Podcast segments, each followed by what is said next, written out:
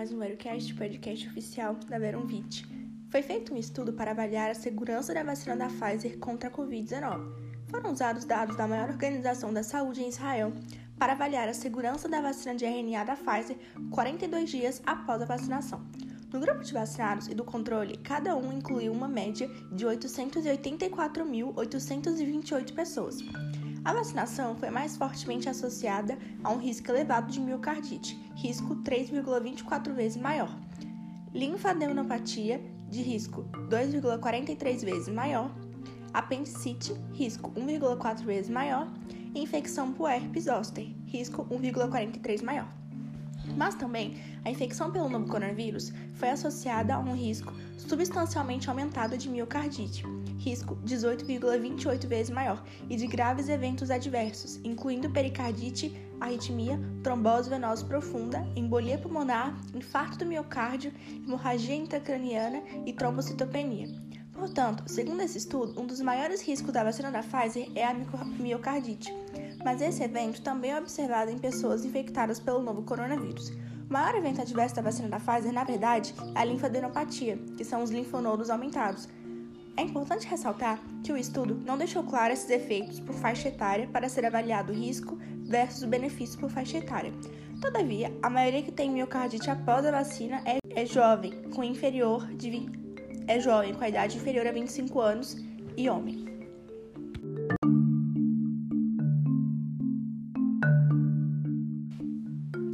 Pior cenário da Covid-19 nos Estados Unidos foi em janeiro de 2021, quando as vacinas começaram a ser aplicadas para frear a pandemia da Covid-19.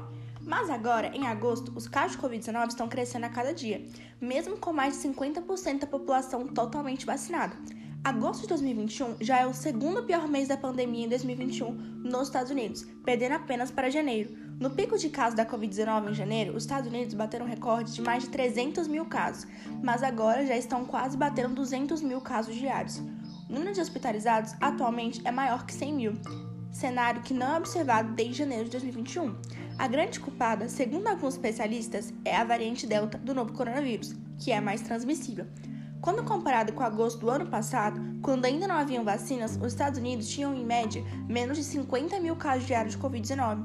É importante ressaltar que os Estados Unidos chegaram a deixar vacinados livres do uso de máscaras, mesmo sem comprovação científica. Vacinados transmitem o vírus, assim como não vacinados.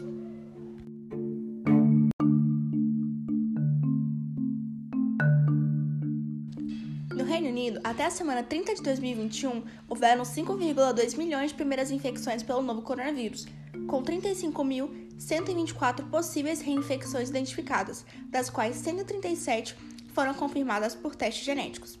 Considerando os casos possíveis, é uma porcentagem de 0,67% de reinfecções. Considerando os casos confirmados, é uma porcentagem de 0,0026%. Até essa data, a variante Delta já estava quase dominando sobre a variante Alfa, sugerindo que, até o momento, não houve muitos casos de reinfecções contra a variante Delta.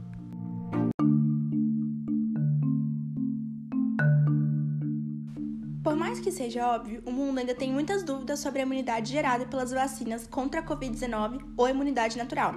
Neste estudo, foi comparada a imunidade gerada pela Pfizer com a imunidade gerada por quem teve Covid-19, no período dominante da variante Delta em Israel, 1 de junho a 14 de agosto deste ano. Os vacinados em janeiro e fevereiro de 2021, que nunca tiveram Covid, apresentaram um risco 13 vezes maior para infecção com a variante Delta em comparação com aqueles previamente infectados em janeiro e fevereiro de 2021. Quando comparado com pessoas que tiveram Covid-19 mesmo antes da vacinação começar no país, ainda assim os vacinados que nunca tiveram Covid-19 possuem um risco maior de terem Covid.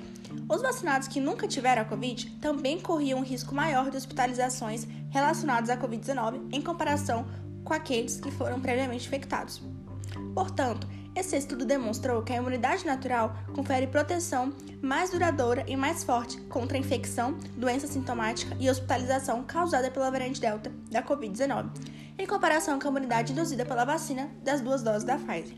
E ainda, aqueles que foram previamente infectados pelo novo coronavírus e receberam uma única dose da vacina ganharam proteção adicional contra a variante Delta.